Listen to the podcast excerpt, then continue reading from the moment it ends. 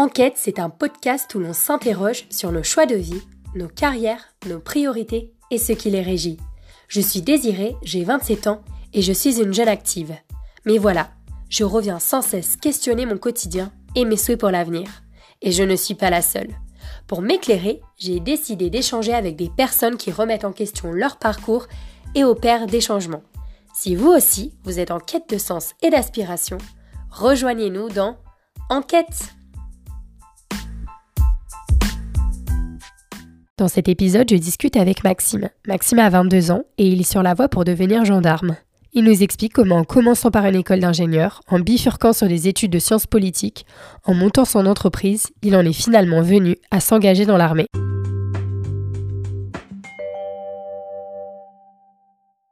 Bonjour à tous. Aujourd'hui, je suis avec Maxime. Maxime, bonjour. Bonjour Daisy. Merci beaucoup de me recevoir. Je suis très content d'être là. Alors, Maxime, je commence toujours euh, le podcast avec cette question. Est-ce qu'aujourd'hui, tu te considères toujours en quête? Quand on parle de enquête, on parle en quête de dans ton parcours professionnel, euh, personnel. Euh, comment tu te considères aujourd'hui?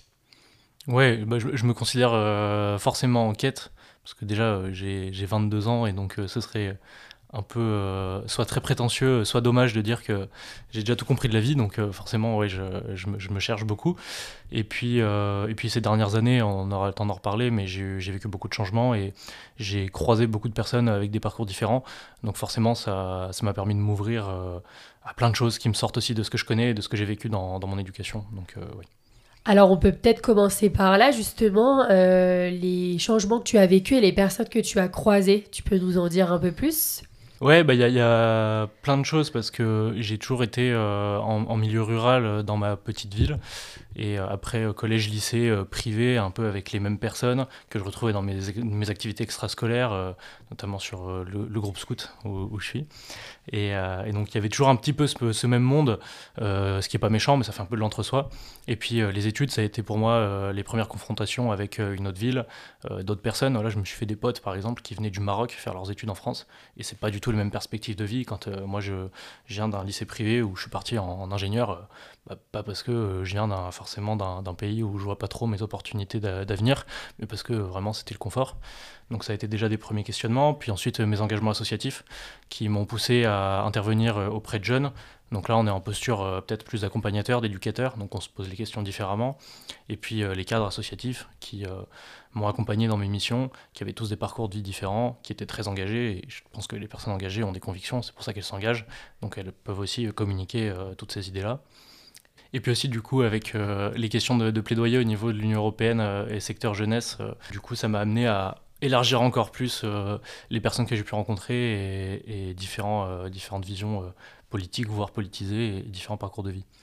Ok, il y a beaucoup de choses dans ce que tu dis. Euh, tu as l'air d'être une personne qui est assez engagée. Moi, je te connais euh, du coup personnellement, mais euh, peut-être pour les personnes qui ne nous connaissent pas, euh, tu peux nous parler un peu de cet engagement et justement ce qui a fait que peut-être ça a eu un impact sur, sur ta vie en revenant un peu sur ton, sur ton parcours? Donc oui, en effet, ça a été un petit peu ce déclic-là, l'engagement, parce que j'étais donc en lycée privé, je suis parti en ingénieur parce que j'avais un bac scientifique et que je cherchais euh, une école d'ingénieur qui me permettrait d'avoir un tampon euh, bonne école d'ingénieur et donc euh, je fais ce que je veux un peu après mes études. Et donc oui, j'ai commencé par euh, aller en prépa euh, INSA, donc euh, dans le réseau des INSA, qui sont de bonnes écoles d'ingénieurs, hein, objectivement. Et, j'y suis allé après mon bac scientifique sans avoir la volonté d'être ingénieur au sens de, ce que le métier m'apporte ou de ce que j'apporterai à la société, mais vraiment pour ce tampon social, quoi, le, statut d'ingénieur. Et puis en même temps, ça faisait déjà deux ans, depuis 2018, que j'étais assez engagé au niveau des scouts notamment dans toutes les questions euh, de vie démocratique de l'association, de, euh, de, voilà, de représentation citoyenne au sein de l'association, euh, enfin plutôt éducation, j'étais en train de vivre de l'éducation à la citoyenneté, et, et, donc je me suis engagé. Et je découvrais tout un monde au niveau de la structure associative, au niveau de l'engagement associatif, qui, me, qui dépassait mon simple parcours de jeune qui avait été accompagné par des chefs. Et tout ça, c'est venu me chambouler aussi dans le parcours d'études en me disant, bah, en fait, je suis en train de découvrir dans l'associatif ce que c'est que de s'engager, ce que c'est que de porter une vision de la société, et à côté de ça, moi, je vais dans des études qui me plaisent pas, euh, dans une ville que j'aime pas. Euh, juste pour, en fait, dans 5 ans, sortir avec un papier et même pas avoir d'idée de métier en tête. Est-ce que c'est venu assez rapidement, finalement, cette réflexion-là? Ouais, ouais, bah rapidement en fait. En plus, j'étais dans la première période de ma vie où j'allais vraiment pas bien. Euh, les premières petites ruptures amoureuses, euh, j'étais blessé. Ça, ça m'a énormément impacté parce que je faisais beaucoup de sport à bon niveau et j'ai été, j'ai été blessé. Donc, euh, prépa ingénieur, à se taper 50 heures de semaine par cours. j'étais à Limoges, voilà, dans, dans une ville qui pas forcément la ville la plus cool que j'ai côtoyée. Et euh, donc tout ça accumulé, ça fait que oui, je me suis vite questionné parce que euh, j'étais pas bien. Donc forcément, quand on n'est pas bien, on essaye de sortir la, tête de l'eau. Et, euh, et, là, c'est vraiment l'associatif à côté, les scouts qui m'a porté, où on m'a donné de l'importance, de la confiance, où on m'a laissé m'épanouir aussi. Euh, et, donc j'ai cherché, euh, en fait c'est en échangeant aussi avec ces adultes, c'était un peu la transition, je devenais un adulte. Et du coup j'ai changé avec des adultes où j'avais toujours eu une relation assez descendante en fait avec les adultes que j'avais croisés. Euh, soit c'était des éducateurs, soit c'était des professeurs. Et donc voilà, on n'entre pas forcément dans des, conversations avec eux. Et, et, là je cherchais à comprendre le parcours de ces, de ces personnes. Et j'ai croisé beaucoup de personnes qui faisaient des sciences politiques ou des relations internationales. Et donc, euh, je me suis dit, bah, allez, Banco, je, reprends Parcoursup, et puis euh, je m'inscris, et je continue mon année et au moins je suis inscrit sur Parcoursup et euh, si ça marche pas et ben je vais essayer de me rapprocher du parcours de vie de ces personnes là euh, qui en fait sont atterries dans un milieu où je m'épanouissais. En fait tu t'es inspiré de personnes euh, qui te qui te faisaient un peu vibrer enfin leur parcours t'intéressait. Donc tu es allé vers sciences politiques c'est ça? Oui c'est ça. J'ai pas passé les concours Sciences Po parce qu'en étant en prépa et ça s'est arrivé très vite ce déclic là bah, j'ai pas pu me préparer comme il faut. En plus il y avait le, le, Covid qui est arrivé cette année là malheureusement donc encore plein d'autres choses euh, mais je me suis inscrit dans différentes facultés de sciences politiques, droit, sciences politiques et euh, relations internationales. Euh, et j'ai été pris dans plusieurs facultés, notamment à Lille. Et donc là, je suis parti à Lille faire des sciences politiques à la faculté de droit de Lille, avec mes, amis, mes bons amis qui étaient là-bas du lycée. Donc je me suis mis en colocation avec eux, ça tombait bien, c'était génial.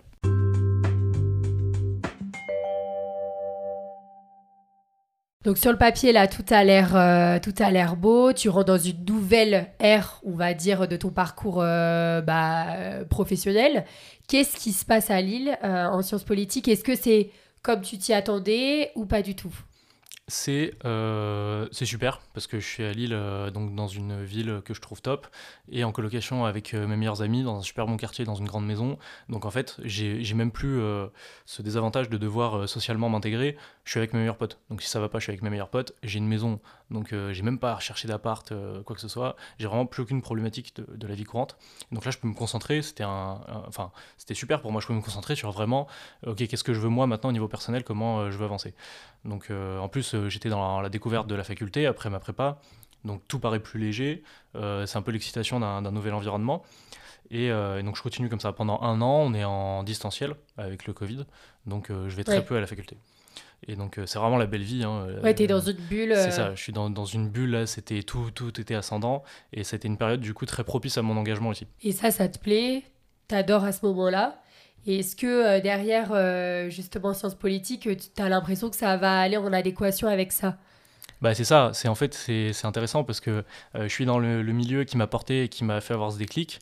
je progresse dans ce milieu-là et en plus j'ai l'impression d'intégrer des études où je retrouve des sujets dans ma vie étudiante et ma vie perso qui convergent. Et donc on a l'impression d'aller vers un, objectif commun et c'est super agréable. J'avais pas l'impression de m'éparpiller, j'avais l'impression de vraiment monter en compétence vers, vers le même point. Euh, et, donc, sur cette première année, ça a été super parce que j'ai validé mon année euh, en distanciel, je l'ai validé sans trop d'efforts euh, et, et, je pouvais continuer à m'engager et, avoir une bonne qualité d'engagement. Et puis je pense que mon équipe aussi dans l'association était assez contente, donc pour moi c'était agréable de voir que les personnes qui m'avaient accordé leur confiance avaient un retour sur investissement. Donc voilà, cette première année à Lille, c'était vraiment super. Par rapport, en fait, je suis passé un peu du, noir au blanc. Euh, l'année d'avant, c'était vraiment affreux, c'était les galères, je cherchais comment m'en sortir. L'année d'après, j'étais content parce que j'avais posé un choix et ça payait. Ok, et là, qu'est-ce qui se passe?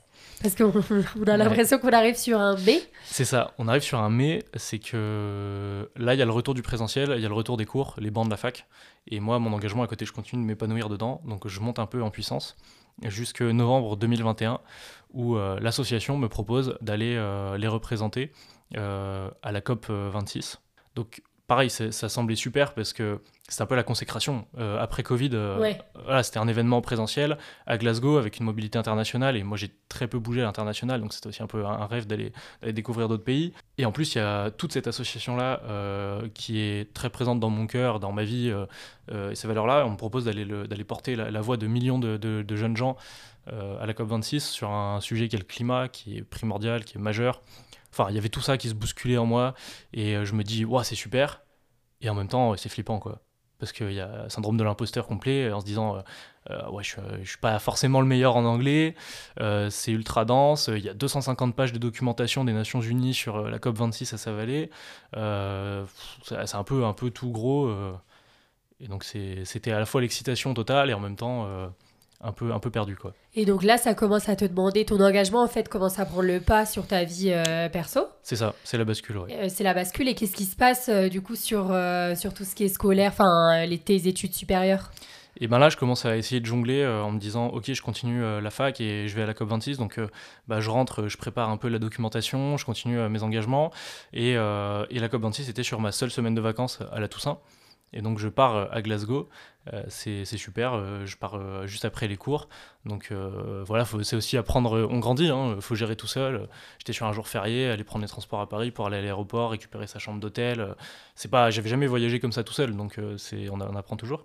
Et puis, et puis j'arrive à la COP26, je fais toute la COP, voilà, c'est très intense, première expérience internationale. Et quand je reviens, j'ai un problème de transport. Euh, qui fait que je peux pas me rendre à mon TD. En fait, je suis revenu à, à 2h du matin à l'aéroport et le lendemain, je devais être à 7h30 en cours à Lille. Et puis, euh, il y a des transports euh, qui passent pas, donc j'envoie un message à, la fac en disant bah, écoutez, je pourrais pas être en TD ce matin, mais j'étais à la COP26. Et je me dis, fac de sciences politiques, COP26. Ouais. Il devrait Logiquement, il devrait comprendre ce qui se passe, quoi. Il devrait, il devrait même être content qu'un de leurs élèves soit sur la COP26. Donc euh, je me dis, j'envoie le message, euh, voilà, je suis, assez confiant. Et euh, la scolarité me répond que c'est pas une absence justifiée, donc je vais avoir une absence injustifiée sur, sur mon TD. Incroyable. Oui, c'est ça. Donc. Et, et c'est pas grave. C'est un, peu, c'est décevant, mais je me dis, bon, bah c'est pas grave, je, je continue comme ça. Et, et, donc tout continue jusqu'à une représentation pour, les, scouts toujours, sur la, conférence sur l'avenir de l'Europe, qui était une énorme consultation citoyenne.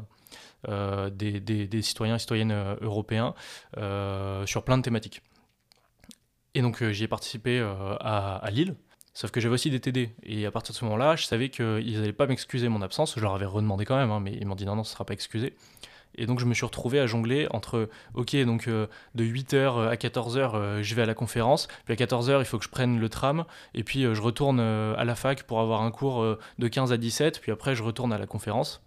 Euh, et, c'était assez compliqué à gérer. Donc voilà, donc il y a cette, euh, cette conférence euh, à laquelle je participe et à côté les études et je suis en train de jongler en fait à faire des allers-retours littéralement sur une journée des fois. Et t'es pas trop fatigué à ce moment-là. Non parce que c'est le début, c'est le début. En fait, je me dis que ça va, je vais je vais gérer et, et je me lance bien en tête là-dedans parce que je veux pas je veux pas lâcher ni la fac ni ni mes engagements qui, qui, qui sont une vraie source d'épanouissement pour moi. Et donc en janvier 2022, après tous ces événements où j'arrive encore à jongler, j'ai une grosse représentation officielle de, de trois jours sur un nouveau mandat. Euh, et, la faculté, malgré euh, une invitation officielle, ne me reconnaît pas encore euh, mon absence. Ils veulent pas que je m'absente. Et donc moi, je, ça commence à être pesant parce que je me dis, bah, c'est soit j'arrête tout. Oui. Ouais, déjà, enfin, c'est dingue de se dire qu'en Sciences Po, ils considèrent pas les événements institutionnels comme des absences justifiées, quoi. C'est ça, c'était le troisième événement officiel sur lequel je voulais aller. Et là, c'était vraiment important pour moi. Donc euh, en janvier 2022, là, voilà, la fac, j'y allais euh, vraiment, là j'avais réduit au minimum vital pour euh, avoir mon année. Et, et, je me dis, bon, bah, ils veulent pas me reconnaître mon engagement. Là, c'est quelque chose qui, dans lequel je m'épanouis, quelque chose qui me porte. C'est ça qui me rend heureux, en fait. C'était vraiment ça. Je le ressentais. C'était pas en allant à la fac que j'étais heureux. Donc j'étais face à un dilemme de me dire, soit je vais à la fac et je serai malheureux et je vais voir partir tout ce que, tout ce que j'aime et tout ce que je loupe. Soit je continue là-dedans en me disant, bah, c'est pas grave, au pire, je rebondis. Et du coup, je, me suis laissé le choix. Je me suis dit, je ne pourrais pas me permettre de tout lâcher comme ça à, n'importe quel moment dans ma vie. Donc, j'avais pas envie de regretter. Et donc, j'ai lâché la fac en janvier 2022. T'as lâché la fac J'ai lâché la fac en, janvier 2022. Ok, donc du coup là, euh, tu dis tu lâches la fac, mais est-ce que tu as un plan B euh, Tu vas te mettre à fond sur ton engagement, c'est quoi le plan B? Est-ce que tu as un soutien familial? Euh, Comment ça va se passer là avec tes, avec tes parents? Ouais, ouais, bah j'ai eu toujours cette chance à Lille d'avoir mes parents qui me suivaient sur mes études. En fait, c'était le contrat, c'est-à-dire tu es en études. Ouais, le fameux contrat par enfant. On te paye ton loyer, tu as un peu d'argent pour, pour la nourriture, et puis voilà, de toute façon, euh, j'ai fait 4 ans d'études, j'ai sifflé euh, toute mon épargne. Euh, donc après, je, je continue à, payer mes, mes, plaisirs à côté. Et donc c'est comme ça que je vivais. Et à côté de ça, j'avais beaucoup d'amis que je connaissais qui, n'avaient pas la chance de, de, de ce choix-là, puisqu'ils étaient obligés de travailler pour financer leurs études. Donc c'est aussi pour ça, ça a aussi été une motivation de me dire, mais en fait, moi j'ai cette possibilité-là, donc il faut pas que je la loupe pour arrêter les études et m'engager pleinement. Et je pouvais pas le dire à mes parents. Euh, je pouvais pas dire à mes parents, je lâche. menti. Euh, ouais, j'ai pas menti, j'ai fait, j'ai fait, j'ai omis de, de, leur dire euh, mon changement de statut. Ah, j'adore. Voilà. Ok. Non, non, oui, ouais, c'était, c'est un peu du mensonge quand même, mais donc du coup, je voulais pas les inquiéter. Et je me suis dit, je me lance à fond dans les engagements et après je rebondis et quand je sais comment je rebondis, je leur tu parle. Tu leur dis, ok. Mais tu te faisais confiance à ce moment-là, ça c'est important. Ouais, mais sinon j'y serais pas allé, je pense. Ok. Il y, y, a le flou, hein, mais en fait, ça, avait tellement été un, déclic pour moi, ma réorientation après ingénieur. Euh, j'étais, je m'étais tellement jamais posé de questions vu que j'étais bon élève, que j'étais dans un environnement sain, euh, voilà, que tout, tout, a été chamboulé. Et là, euh, là, du coup, je me dis, en fait, dans la vie, il faut choisir quoi. faut choisir là où on veut aller, il faut, faut, prendre des risques. Et donc là, j'ai foncé. Et, et, donc, je leur ai pas dit. Et donc, j'ai continué à faire comme si j'étais en études de sciences politiques. Et là où ça devenait plus compliqué, c'est que quand j'avais des fois trois déplacements dans la semaine, forcément, je pouvais pas leur dire que j'étais en déplacement. Euh, donc, des fois, ma mère m'appelait, elle me disait Ouais, t'es à Lille euh, Ouais, ouais, je suis à Lille. Et puis, en fait, euh, pas du tout. Mais parce que sinon, ils, ils auraient bien vu que c'était pas, pas possible.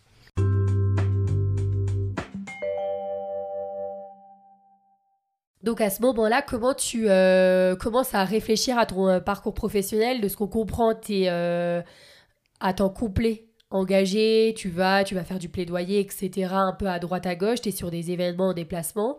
Donc est-ce que tu as le temps? Est-ce que tu es, disponible un peu dans ta tête pour réfléchir à tout ça? Qu'est-ce que tu te dis? Qu'est-ce que tu décides de faire après?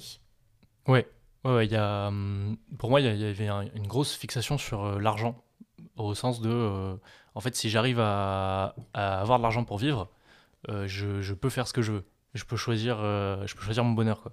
Et c'est marrant ça. Et bah tu, Ouais, parce que bah, on en parle beaucoup et c'est qu'est-ce que tu mets derrière derrière là le bonheur lié à l'argent? Bah oui, c'est ça, parce que les gens me disent l'argent fait pas le bonheur. et je dis non, mais ça, c'est une phrase qui est très bateau. Enfin, excusez-moi, mais je dis l'argent peut faire le bonheur en fait. C'est toujours pareil, c'est un moyen. contribue quoi. C'est ça, c'est un, un, moyen. Et se dire que bah oui, moi, euh, factuellement, si demain euh, on me donne assez d'argent pour vivre convenablement, euh, bah en fait, je vais juste choisir de faire des choses qui me plaisent et qui, me mènent au bonheur. Et, donc là, j'étais un peu dans cette situation-là, de me dire, de toute façon, j'ai mes parents qui me payent le loyer et je peux me nourrir. Donc après, je, suis, je restais étudiant, hein, je vivais avec 700 euros par mois dans une grande ville, c'est pas, pas non plus la folie, mais en tout cas, ça me permettait de faire ce qui me plaisait et de foncer là-dedans. Et donc professionnellement, je, je, savais bien que ça allait pas durer, que là c'était une transition et que de toute façon, je devais à mes parents de trouver une solution euh, in fine, euh, puisque euh, j'allais pas leur dire ah bah j'ai vécu sur votre dos pendant six mois à vous mentir et, demain je fais plus rien. Ça ça marche pas comme ça. et donc j'ai essayé un petit peu de, de, travailler pour financer aussi des projets avec mes deux bons amis sur l'île. On a essayé de monter une boîte. Donc en parallèle, voilà, j'ai créé une entreprise avec eux. Euh, j'ai essayé de chercher des petits jobs, j'ai ramené un vélo à Lille pour essayer de, faire des livraisons, pour mettre un peu d'argent de côté. Ça n'a pas fonctionné. Je m'éparpillais dans tous les sens. J'ai essayé, absolument de, de, me développer euh, là-dedans aussi. Euh, j'ai aussi beaucoup fait d'investissements en bourse, crypto-monnaie. Puis après, j'ai compris que c'était pas climate friendly, donc j'ai un peu arrêté. Ouais, c'est dingue. Bah, à ce moment-là, tu es en pleine réflexion et du coup, c'est ça que tu dis, tu essayes plein de choses, tu t'éparpilles pour voir là où tu vas c'est ça. Il y a un cap dont je suis sûr, c'est que je veux continuer mes engagements associatifs. Et à côté, ouais, je m'éparpille au niveau professionnel. Je me dis, bon, euh, faut, ça, ça marche pas. Euh, je vais essayer d'être indépendant financièrement. Euh, monter une boîte, c'est pas mal. Aujourd'hui, ça se fait assez facilement, même s'il faut pas tomber dans, dans, le panneau du cliché de l'entrepreneur en ligne. Mais j'étais avec mes potes et je me dis, de toute façon, c'est une aventure humaine, c'est une expérience. On, monte ça ensemble. Et ça se passe bien? Ça, ça, se passe bien au début, on est content, on, a l'excitation de, de, de, faire ça tous les trois. Et puis, euh, on y met quand même les moyens. Euh, donc c'est pour ça que j'avais travaillé aussi à côté. J'allais passer des coups de fil dans la centrale d'appel de l'université de Lille pour gagner un peu d'argent. Pire job ever, mais c'est pas grave. C'est une belle expérience. et, euh, et, après, on met tout l'argent dans l'entreprise. Et ça fait un flop parce qu'en fait, euh, on monte en puissance, on monte en puissance. Donc, on a le site, on a le terminal de paiement, on a tout notre, notre marketing qui est fait. On commence à contacter des marques pour travailler avec elles. Et puis, euh, puis en fait, euh, on se rend compte qu'on n'a pas les capacités de commercialiser comme il faut notre produit. C'est quoi comme produit à l'époque? C'était à l'époque, on voulait faire, on était à fond dans le sport. Donc, du coup, on voulait faire une boîte de box par abonnement. Donc, le principe, c'est des gens qui s'abonnent. Et nous, on va démarcher des marques pour avoir euh, des produits à prix d'entreprise en fait, donc sans la, sans la marge qui se font. Et nous, on les met dans nos box et on envoie ces box aux clients. Donc par exemple, toi, tu vas payer un abonnement de 30 euros par mois euh, et en fait, tu vas avoir une valeur de produit de 50 ou 60 euros parce que nous, on les a eu à prix réduit. Donc tout le monde est gagnant en fait. La marque est gagnante parce qu'elle valorise ses produits euh, de manière concrète. C'est pas le, client le reçoit. Nous, on fait notre beurre par-dessus et le client, il a une valeur plus grosse que, que s'il l'avait acheté dans le, dans le commerce traditionnel. Sauf que c'était un, marché qui était en plein essor et on avait déjà énormément de concurrence. On avait mal fait notre étude de marché. Il y avait des frais qui continuaient à tourner, on pouvait plus forcément les assumer. Donc on a, on a dû arrêter parce qu'en plus on était tous les trois euh, sur, sur, différents projets. Euh, mon autre pote qui était en école d'ingénieur toujours, ça devenait compliqué, mais on n'a pas regretté une seule seconde d'avoir essayé. Non, mais c'est top. Je trouve ça euh, assez intéressant. Enfin, tu es allé sur plein, plein de choses. J'ai hâte que tu nous racontes la suite du parcours. Mais du coup, tu as quand même tenté, euh, au milieu de tout ça, l'engagement, Sciences Po, ingénieur, euh, l'auto-entrepreneuriat, quoi. Ouais, c'est ça. J'ai écrit un livre aussi euh, avant la COP. Ah, c'est pas vrai Ouais, ouais, ouais. Ah, ouais. Non, mais c'est pas, bien, j'en suis, suis, pas fier. Mais, euh, mais écoute, ça fait partie des, ouais, tu parcours te de vie. Hein, les parcours... Ok. En fait, je, je cherchais euh, à être rentier un peu, hein, faut dire le mot, mais j'avais pas, pas de sous. Et puis, euh, j'ai écrit un livre sur la bourse. J'essaie de conceptualiser un truc sur la bourse 2.0. Incroyable. Et comment je pouvais investir dans la bourse. Et j'ai fait ce livre, je l'ai publié en auto-édition sur Amazon. Donc euh, voilà, bon, c'est pas, pas foufou, hein, j'en suis pas fier. Mais donc j'ai ce livre-là sur Amazon, et puis après j'étais à la COP26, et, euh, et j'ai eu un déclic avec un atelier euh, animé par le New York Times Financial, qui parlait qu'en fait les finances, c'était le premier destructeur du ah climat. Bah ouais. Et donc là, moi je me suis senti complètement débile à avoir publié deux semaines avant un livre sur la bourse, sur une plateforme GAFAM en plus. Donc euh, j'ai nexté ça un peu de. Mais ça reste, c'est anecdotique, voilà. Oui, mais on va le prendre comme une expérience. Euh, ici, on vient parler des expériences et de là où elles te donc mm. euh, on va le prendre pour du, pour du positif. C'est ça. Ok. donc la boîte cool, Ouais, le livre nul, pas, enfin pas, pas, pas, bon format en tout cas. J'aimerais bien euh, refaire un livre, mais plutôt euh, pour moi perso plus tard, mais je le ferai mieux. Et euh, ensuite la boîte, ouais, la boîte, on laisse ça de côté aussi. Mais voilà, en parallèle, je continue à essayer de chercher, et j'en viens quand même à la conclusion de me dire, bon c'est bien beau tout ça, mais les études c'est peut-être quand même un, ça, ça, fait partie des règles du jeu. Quoi. Je me dis, est-ce qu'il n'y a pas moyen de rattraper un peu les études pour faciliter mon insertion professionnelle? Euh, et, donc pour moi, c'est la solution, c'est que je me dis, euh, je lâche les études en janvier 2022, il faudrait que en septembre, euh, en septembre 2022, j'ai retrouvé une formation dans laquelle je sois admis pour continuer un peu les études. Et donc tu choisis, tu choisis quoi En fait, à ce moment-là, tu es dans quel état d'esprit? À ce moment-là, je suis dans l'état d'esprit que j'ai pas envie de lâcher ma, ma vie à Lille. Parce que, parce que je sais que ma réussite dans des études va être conditionnée au fait que je sois bien. En fait, Donc tu es attaché émotionnellement à un lieu. Ouais, c'est ça je me dis, la condition pour que je reprenne des études, c'est que ce soit à Lille. Il faut que je garde ma vie à Lille, il faut que je garde mes potes, mon appart, tout. Je suis posé. Ça faisait trois ans que je faisais des déménagements. Euh, c'était, euh, c'était, pénible. Euh, et, donc je cherche. Je commence à chercher, je retourne dans toutes les formations qui existent, même ça n'a rien à voir avec ce que je fais. Et au début, je regarde un peu des, formations du CNED aussi en ligne, mais bon, je me rends compte que c'est un peu, un peu compliqué et c'est pas des formations très, très diplômantes, enfin, puisque j'ai pas de, j'ai pas de diplôme. Et, et donc au bout d'un moment, je trouve une formation qui me parle beaucoup dans les compétences demandées, euh, où je me dis, mais en fait, c'est un peu tout ce que j'ai développé avec l'associatif. Euh, et c'est une formation en gestion de projet euh, avec l'option événementielle. Donc c'est tourné vraiment vers la gestion de projet. et là, c'est vraiment une formation pure événementielle. Et je me dis, bon, bah, c'est cool en fait, l'événement, ça peut mener à plein de choses. Je le vois un peu de l'extérieur comme ça. Moi, je fais plein d'événements, je kiffe. Je me dis, il y a des gens en fait qui organisent tous ces événements-là auxquels je, je participe. Bah, ça peut être aussi sympa de passer de l'autre côté et d'organiser des événements pour les gens. Ouais. Moi, j'aime beaucoup aussi la partie événementielle, euh, donc je comprends le mm. côté euh, de tout faire euh, de A à Z et d'être là le jour où l'événement se réalise. Ouais, c'est top. C'est ça. Donc je me dis, bah pourquoi pas? Là, je peux peut-être joindre les deux bouts et rester dans le milieu que j'aime et, et, y amener une compétence professionnelle et utile. Et, surtout que pour les assos, il y a souvent des événements organisés, des gros événements dans le scoutisme. Avec euh, des milliers de, jeunes. Donc là, je monte euh, mon plaidoyer. Ouais. Donc je réutilise toutes mes compétences et je les mets à l'œuvre. euh, et, euh, et je décide de- d'ouvrir un dossier sur e-candidat pour euh, donc cette Pour licence postuler, professionnelle. ouais. Voilà. Donc la licence professionnelle, c'est c'est juste un an en bac plus 3 euh, qui s'adresse à des personnes qui ont un bac plus 2, donc par exemple BTS, en- anciennement DUT, bon, maintenant c'est en 3 ans les BUT, et on revient juste après postuler pour un an qui nous donne une licence. Et, donc moi j'étais en licence 2 de sciences politiques que j'avais fait sauter, donc j'avais pas de bac plus 2. Et euh, je savais que je l'aurais pas. Et je me dis, c'est pas grave, j'ouvre un dossier, j'ai toujours mon statut étudiant, donc je me connecte avec mes identifiants étudiants, je pose le dossier à l'université de Lille et, euh, et je fais tout comme il faut. Je, demande des lettres de recommandation euh, à mes différentes euh, assos pour, euh, pour, montrer que je dis, dis pas non plus n'importe quoi.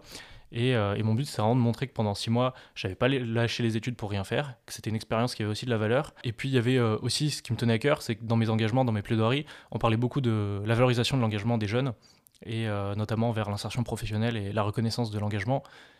Donc, j'étais en première ligne sur ce sujet-là. Et je me dis, si moi, j'arrive pas à valoriser tout mon engagement, euh, c'est un, peu- c'est un peu peine perdue. Ouais. Donc il y avait aussi ce défi personnel de dire ok il faut que j'y arrive quoi pour montrer que c'est possible. Et, euh, et donc je, je, je- je finis par en parler à mes parents. Enfin c'est plutôt eux qui m'en parlent parce que bah, ils ont reçu un bulletin de notes. Je sais je savais pas qu'ils l'ont Ah envoyé. ouais. Ah ouais ouais ouais. bulletin, ok. Donc euh, mes, mes parents reçoivent le bulletin de Lille et c'est marqué défaillant défaillant défaillant défaillant à toutes les lignes.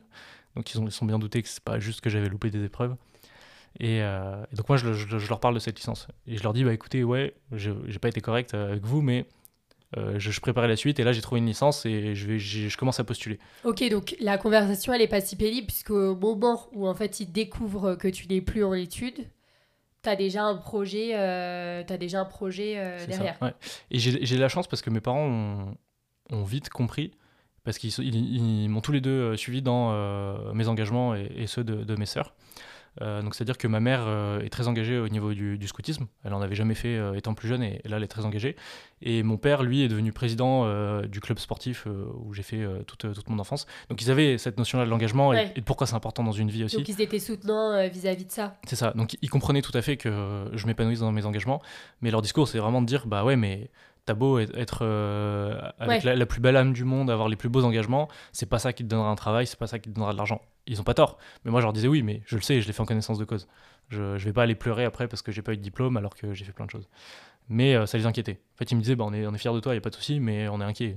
T'as- Ouais, comme la pas plupart des parents, Ouais. et c'est le problème dans, le, dans les parcours, Mm. c'est que euh, souvent là, il y a l'inquiétude des parents qui vient un peu écraser du coup euh, tous les, les choix des enfants parce qu'ils veulent euh, te mettre à l'abri, quoi. Mais en fait, euh, toi, il faut le temps de la réflexion, etc. Mais j'étais, quand même content, c'était un soulagement parce que, euh, en fait, j'avais peur que euh, si je leur dise avant, au moment où j'arrêtais les études, ils me disent bah non, en fait, on te coupe les finances et là, je perdais, Oui. je perdais tout, quoi. Ce qui arrive souvent. Ouais. En fait. Je pense pas que ça aurait été le cas, mais en tout cas, ils, ça ils auraient mis leur veto sûrement à ce, que, Ouais. à ce que je lâche les études comme ça. Mais donc là, je suis dans mon, dans mon projet de, de choper une licence professionnelle. Et euh, donc j'y vais au culot aussi. euh, je me suis dit, il y a, un truc qu'il faut faire en fait, c'est qu'il n'y a, rien à perdre. Et la société, elle est, en fait, on est entouré de normes dont on se rend même plus compte. Et là, j'étais en train de réfléchir à l'envers et de me dire, euh, en fait, je vais, je vais y aller et j'ai rien à perdre. Donc j'ai pris mon dossier, je l'ai imprimé. J'ai rajouté euh, une, petite technique, c'est que quand je fais ça, je prends une pochette plastique transparente et puis je suis allé à l'IAE de, de Lille, là où je postulais.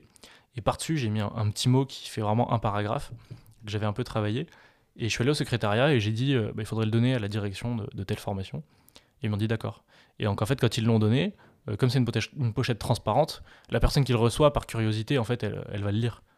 Ouais, Donc euh, elle va pas le poser sur sa pile de dossiers. Si c'est une enveloppe fermée, elle va le poser puis elle va ouvrir peut-être les enveloppes qu'elle a euh, avant. d'accord, ok. Et là, je me dis forcément, elle va le voir. Et bingo, ça a marché parce que trois, enfin, trois jours après, on m'a contacté en me disant euh, bah, on a vu votre dossier. euh. Ouais, donc, Ça nous intéresse. réfléchi, euh, Ah ouais, j'avais vraiment j'avais fait ma stratégie euh, comme il faut pour mettre toutes les chances de mon côté. Et, euh, et je leur avais dit, je leur avais dit bah écoutez, ça c'est la référence de mon dossier, je vous joins tout le dossier. J'ai pas, je vais pas vous mentir, j'aurai pas de bac plus 2, ça arrivera pas. Euh, mais si ça vous intéresse, euh, bah, je suis prêt à, à, à voir avec vous pour, pour intégrer la licence, je suis motivé. Voilà. Et donc ils m'ont reçu en, en entretien euh, pour la licence. Après, j'ai dû batailler pendant deux mois avec l'académie. C'était un peu compliqué au niveau des blocages Mais administratifs. ça a fonctionné, Mais ça a euh, ton fonctionné. plaidoyer a, marché, quoi. Et donc, j'ai été pris en licence professionnelle en gestion de projet événementiel. Ok. Voilà. Et euh, du coup, il se passe quoi? Alors là, on est déjà à plus d'une demi-heure. De...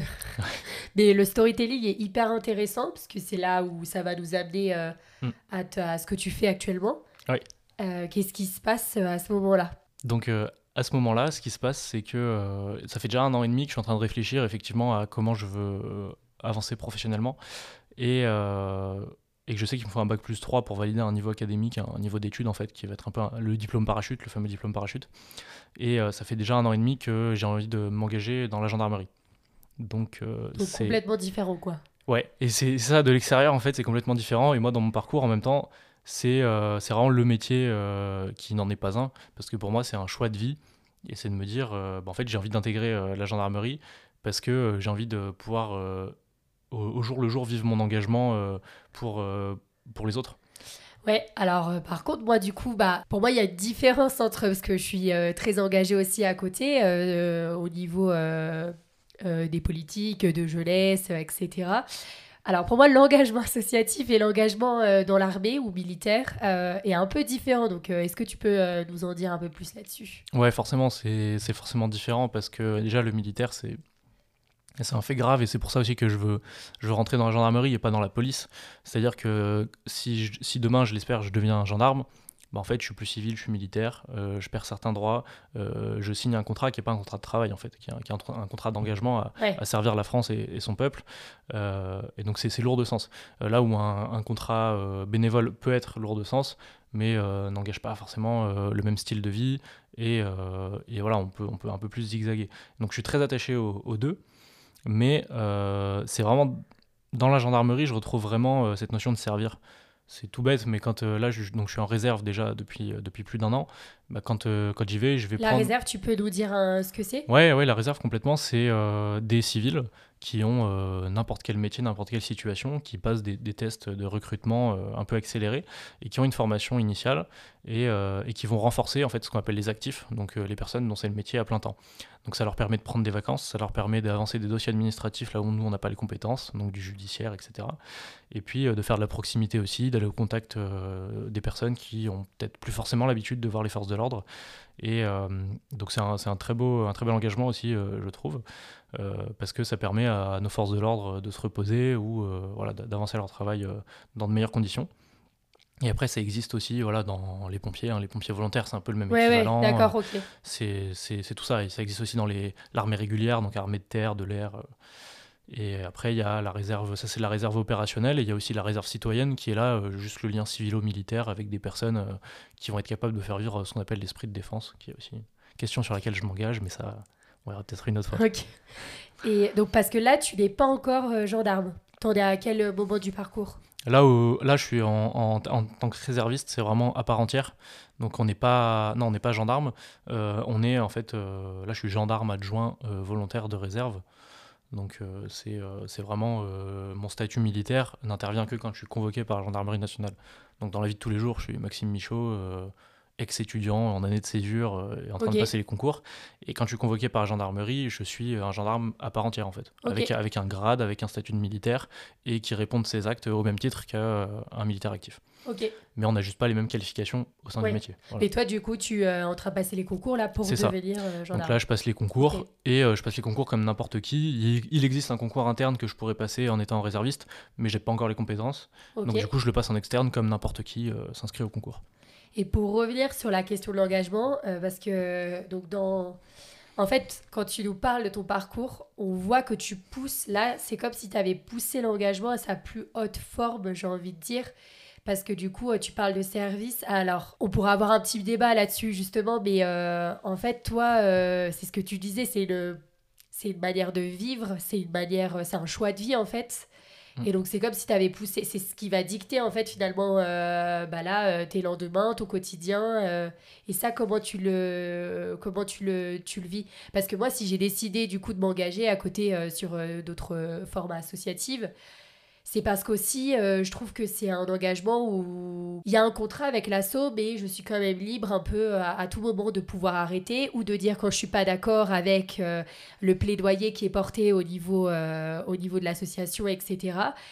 Là, dans le militaire, en fait, tu ne peux juste pas dire quand tu n'es pas d'accord. Donc ça, ça m'intéresse. C'est super intéressant parce que le monde militaire, c'est un peu une micro-société dans la société. Et on est la première génération à pas avoir connu le service militaire. Et donc factuellement, sans dire que l'armée c'est bien ou c'est pas bien, en fait, on a une perte de lien avec la société civile. Entre le militaire et la société civile, on a un peu un écart qui se creuse. Et euh, donc, j'ai travaillé un peu dessus cet été avec euh, un institut de l'État qui traite des questions de défense. Donc, tu restes quand même sur du plaidoyer. oui, tout à fait. À côté, tu es toujours en train de creuser un peu. Euh, ça se complète, c'est quelque chose qui m'intéresse beaucoup parce que aujourd'hui, après, on peut partir dans des questions très métaphysiques, j'ai envie de dire, euh, en se disant, euh, voilà, euh, est-ce que notre société, elle est bien comme elle est? Est-ce que le concept de nation, c'est quelque chose de bien? Est-ce que, est-ce que, est-ce que? Mais alors là, on va remettre tous les piliers de la société en cause et tout le fonctionnement. Moi, moi j'en suis pas là, je suis en train de me dire, ok, aujourd'hui, nos forces de l'ordre, on en a besoin. Une société sans force de l'ordre, on laisse 24 heures sans force de l'ordre, c'est le chaos. Et après, voilà, ça, c'est le constat de base. Ensuite, oui, il faut que nos forces de l'ordre soient efficaces et qu'elles soient à leur place. Et donc pour ça, il existe plein de choses. Euh, et euh, notamment des instituts. Et donc moi, j'essaye de, m'orienter aussi là-dedans en se disant que la défense, c'est pas juste le fait militaire, c'est pas juste la défense militaire, c'est aussi euh, la sécurité des gens, la sûreté, le relationnel, le lien civilo-militaire, comment on, fait en sorte au niveau européen, si on parle aussi au niveau de l'Europe, qui est quelque chose où j'étais très engagé, c'est comment on préserve la paix.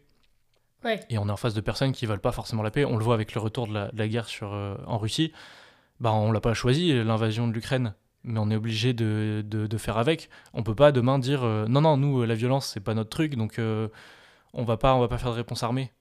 Bah, malheureusement, la vie, ça marche pas comme ça. Donc, euh, c'est un engagement où, ouais, ça va dicter tous mes jours, et ouais, c'est peut-être un peu moins souple que d'autres engagements, mais je reste convaincu qu'on on peut, on peut et on doit faire le bien dans ce milieu-là.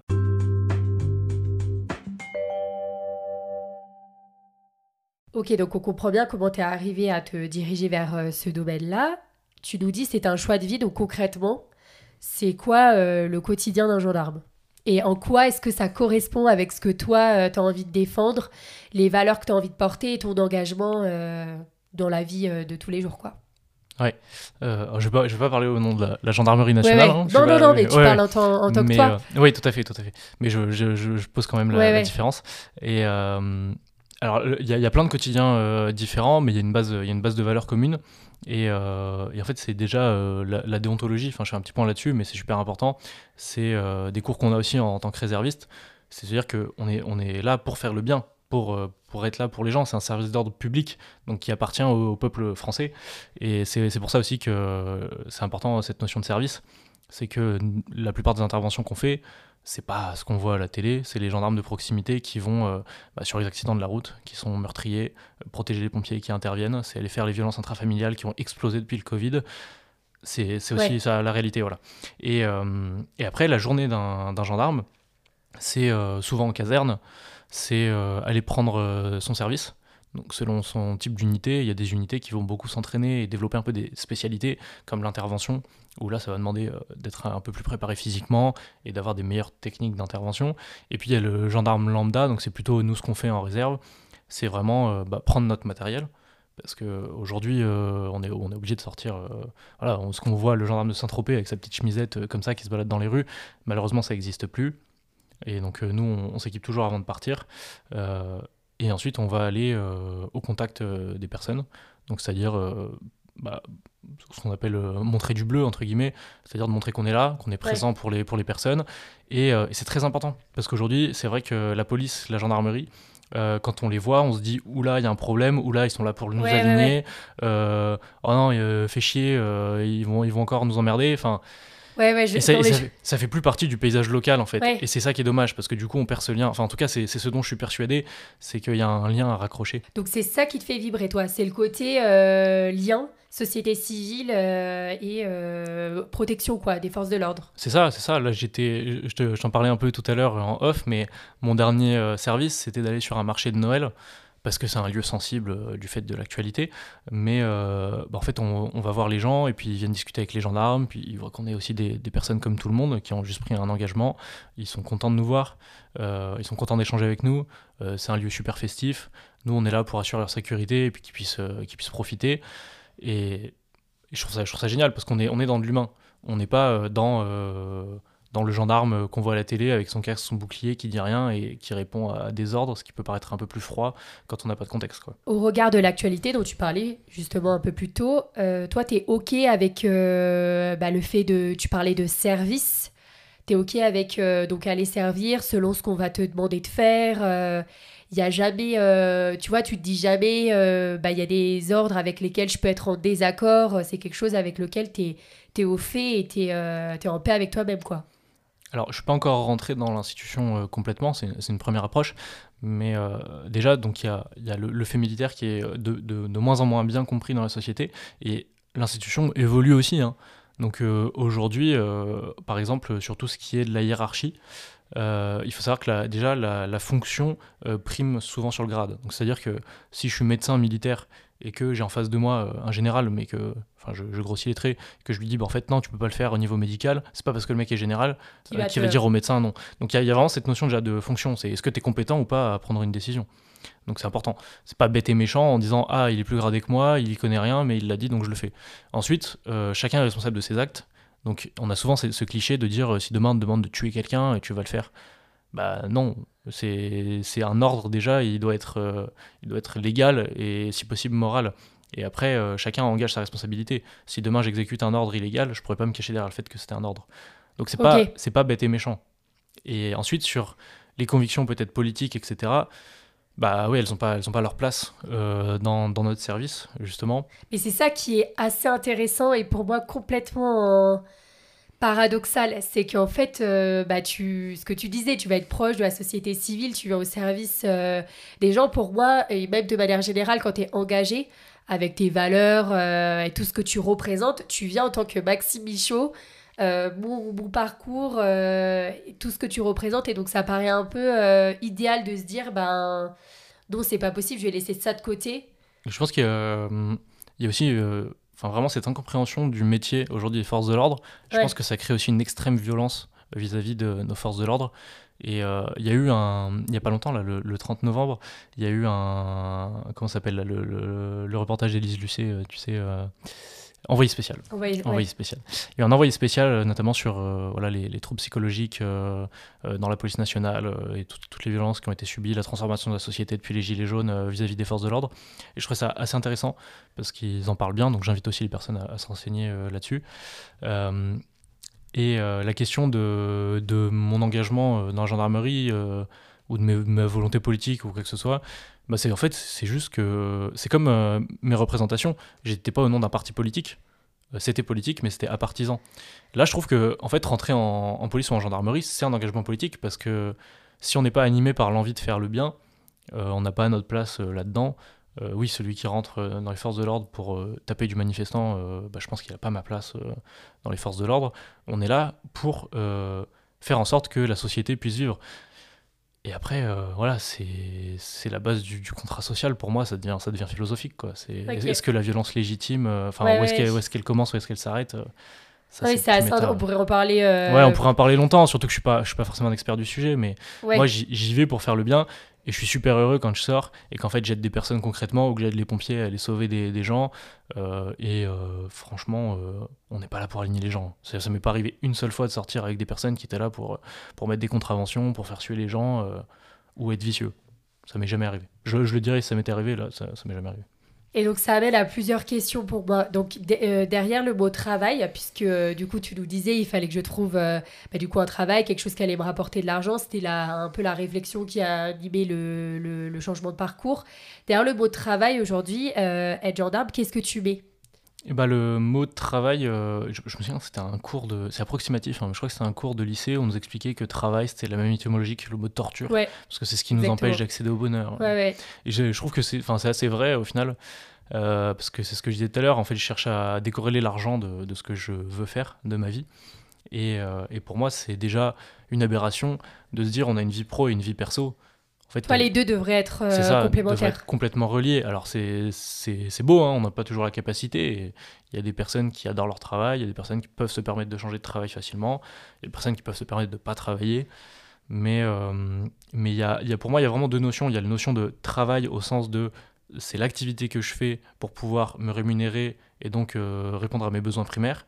Et il y a l'activité de travail au sens où bah, je mets des efforts dans quelque chose pour un, objectif ou pour espérer un résultat. Et donc oui, dans ma vie de tous les jours, je travaille à essayer de réaliser des choses, à être la meilleure version de moi-même. Ça, c'est vraiment quelque chose la qui... Bah, c'est ouais, c'est vraiment dans ce sens-là. Par contre, mon travail au sens de travail utile, euh, dans la vie de tous les jours, j'ai envie qu'il soit le plus proche de, bah, du coup, de, du travail que je fais pour euh, moi me réaliser. Quoi. Parce qu'à côté, tu as continué les engagements euh, au sein du scoutisme, par exemple. Tu essaies d'allier les deux aujourd'hui. Oui, tout à fait. Je continue à être chef scout. avec, avec mes potes avec qui j'ai grandi au scout. et c'est génial aussi parce que là c'est concret quoi. On a des jeunes et on essaye d'être le, le, mieux possible pour, pour les éduquer, pour les accompagner et leur faire vivre des, projets de dingue. Et donc il y a vraiment cette notion de redonner aussi. Et puis euh, je continue au niveau de l'association euh, en représentation extérieure, en essayant, euh, ben, pareil, de faire rayonner ces valeurs qui m'ont porté de la, plus belle manière possible. Et puis, et puis je continue à essayer d'être engagé aussi bah, dans ma vie de tous les jours et, de cultiver aussi mon engagement et de pas ça ça a été quelque chose qui a été assez fort ces dernières années c'est de voir toutes les essayer de voir les différentes formes d'engagement qui existent dans la société et elles sont toutes bénéfiques. Euh, mais après on peut pas être sur tous les fronts. Et donc moi j'essaye aussi de trouver euh, quel est mon engagement. Ouais. Ouais. Et tu penses qu'il sera possible de continuer à faire les deux pendant le reste de ton parcours professionnel pendant les deux sont compatibles? Ouais, j'essaye de, de, faire converger. Alors déjà, euh, le scoutisme, j'ai l'espoir que ce soit quelque chose qui me quitte jamais. Après, euh, je ne peux pas me prononcer trop sur mon futur.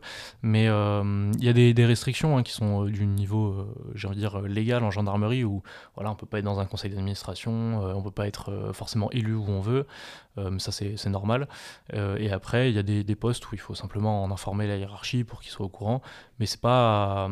c'est pas pas incompatible. C'est pas incompatible du tout. Non, non, c'est un engagement citoyen euh, à côté.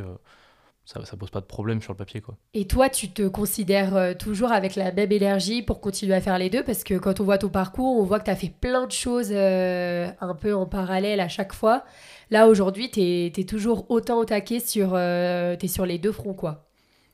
Ouais, je. Hmm, peut-être un peu moins parce que je me suis pas mal épuisé aussi. Ouais, c'est, c'est, j'allais venir là-dessus en fait. Hmm je me suis épuisé euh, au moment où j'avais plein plein de choses, parce qu'il y a plein de choses que j'ai pas dites aussi, mais euh, je, je, faisais aussi de l'arbitrage de, de, haut niveau, j'étais reconnu sportif de bon niveau par l'université pour euh, être en formation avec la Fédération française d'escrime, j'avais plein de choses comme ça qui me prenaient aussi du temps, j'essayais moi de faire du sport aussi, de continuer, et c'était pas, c'était pas facile, mais en tout cas sur mes, mes engagements principaux et tout ce que j'ai gardé, ben, j'essaye d'avoir une cohérence aujourd'hui et de plus trop m'éparpiller. Je pense que ça a été bien, j'ai été voir plein de petites choses, taper plein de petites choses. Euh, ouais. Mais euh, c'est vrai qu'il faut aussi, euh, il faut, faut pas chercher forcément aussi à monter. À un moment, j'étais un peu dans ce schéma-là, jusqu'à ce que je comprenne. C'était pour moi l'engagement, il allait monter en puissance un peu de façon verticale, en se disant plus je vais dans des milieux un peu reconnus ou quoi que ce soit, plus mon engagement a de la valeur. Mais en fait, c'est faux. C'est pas du tout vrai. Mon engagement a autant de valeur que je sois chef scout dans un trou paumé en Auvergne ou que je sois en train de faire des représentations aux Nations Unies, ce qui sera pas forcément plus efficace en fait. Euh, et, donc ça a été aussi un bel apprentissage. Et donc aujourd'hui, je réfléchis beaucoup mon engagement comme ça, en me disant attends, c'est pas mécanique, t'es pas, pas en train de, de te monter une carrière professionnelle où il faut te rapprocher du milieu qui va t'apporter le plus d'opportunités. C'est vraiment aussi euh, pour toi. Et il y a toujours cette réflexion qui guide du coup mon engagement en me disant euh, ok, où est-ce que ça t'emmène et où est-ce que toi t'emmènes les autres aussi avec ton engagement? Ouais, il faut choisir un peu ses combats, hein, c'est ce qu'on entend beaucoup, et aussi surtout pour éviter l'épuisement, parce qu'en fait le problème dans le milieu associatif, c'est qu'au bout d'un moment, es, et dans le militantisme de manière générale, au bout d'un moment, tu es complètement épuisé. Et en fait, les personnes qui auront gagné en face, c'est les adversaires, quoi. Et donc, euh, quand les militants sont épuisés, il n'y a plus personne derrière. Donc, euh, je pense que tu as, bien fait, en tout cas. J'ai envie d'aller un peu sur la question de tes aspirations sur, euh, par, par la suite, avec un peu, justement, toi, qu'est-ce que tu aimerais euh, donc tu nous dis, j'aimerais continuer à faire les deux en même temps, euh, tant que j'en ai euh, l'énergie pour le faire. Qu'est-ce que, est-ce qu'il y a d'autres choses? Est-ce que tu as des aspirations un peu futures? Est-ce qu'il y a des choses autres qui guident ta réflexion? Ouais, il y a, pas, mal de, pas mal de choses qui, qui, se, qui s'entrechoquent. Là, ma, ma priorité, c'est mon engagement en gendarmerie parce que j'ai la volonté de, franchir le pas, j'ai la volonté de m'engager là-dedans et que ça devienne vraiment bah, l'élément central de, ma vie. Donc j'y mets, mets les moyens pour être concentré. Et après, il y a toujours mes engagements associatifs où là, je, je suis un peu dans une phase aussi de, de stand-by. Donc je continue, mais sans trop me projeter. En fait, c'est, je le vis plus au, jour le jour, en me disant je suis pas sur un temps long où je vais forcément euh, réussir à construire quelque chose sur 3, 4 ans, 5 ans. Euh, c'est plutôt, euh, je sais que je vais être engagé, et plutôt, plutôt au jour le jour. Quoi. Et la vie, parce que c'est une vie particulière, la vie de gendarme. Mm. je pense que, enfin, de ce que j'avais entendu, tu vis en caserne, donc tu vis pas, t'as pas ton propre chez toi, etc. Enfin, après ça se discute ton propre chez toi. Qu'est-ce que tu en penses? Bah alors déjà, c'est pareil, hein, quand on, on, connaît peut-être un peu moins bien les armées. Euh, la caserne, c'est juste un, lieu de vie. Hein. C'est pas, euh, on n'a pas des, des lits euh, communs avec des barreaux en métal et on dort pas sur des planches. Enfin, je schématise, mais c'est des, des, studios, c'est des appartements où, qui sont adaptés à la famille du haut de la militaire. c'est des fois en fait des espèces de mini-villages. Hein. Il y a des casernes qui sont immenses. Il y a des personnes qui sont logées aussi en dehors des casernes. Donc c'est un, un, logement de fonction, mais en dehors. Euh, donc ça, c'est, ça me dérange pas. Et au contraire, euh, je dire, dans la société actuelle, euh, c'est plutôt rassurant de savoir qu'on va avoir un logement aussi euh, ouais, ouais, bien sûr. avec son emploi. Mais tu vas être encore dans, dans de l'entre-soi. Tu parlais tout à l'heure au début de ton parcours. Bah parce que tu vas vivre au quotidien avec en fait des gendarmes, ouais, les voisins, c'est des gendarmes. C'est pour ça, pour moi, que c'est super important de, continuer à avoir un engagement à côté dans la société civile et de réussir à garder un, un pied en dehors. Ouais. Et puis de, toujours, euh, je sais pas comment je vais y arriver ou pas, hein, aujourd'hui c'est la volonté que j'ai, mais de toujours euh, garder en tête ce pourquoi je me suis engagé, même si c'est super dur, même si l'institution peut décevoir, euh, parce que je pense que voilà, c'est pas tout rose, hein, faut pas se mentir, c'est de toujours dire ok, mais pourquoi je suis là, pourquoi c'est important que je sois là, et, porter aussi ses convictions, pas de, de, manière politique et militante, mais en fait par son savoir-être. Si moi je suis quelqu'un de bien dans l'institution, bah, en fait je vais être une pièce du puzzle qui est bien, et si toutes les pièces du puzzle sont bien, bah, l'institution sera certainement mieux. C'est la, volonté que j'ai aussi euh, en m'engageant là-bas. Je crois en, la mission euh, du gendarme, et après c'est à moi de la faire vivre euh, quand j'aurai l'honneur de, de, porter l'uniforme officiellement. J'aurais continué encore, encore un petit moment. Mais on, va, on va s'arrêter là, je pense. Prochaine fois, quand j'aurai un peu de bouteille, je viendrai te, te, dire la vérité sur, sur ma vie de gendarme. Très bien. Avec plaisir. Merci Maxime. Merci à toi.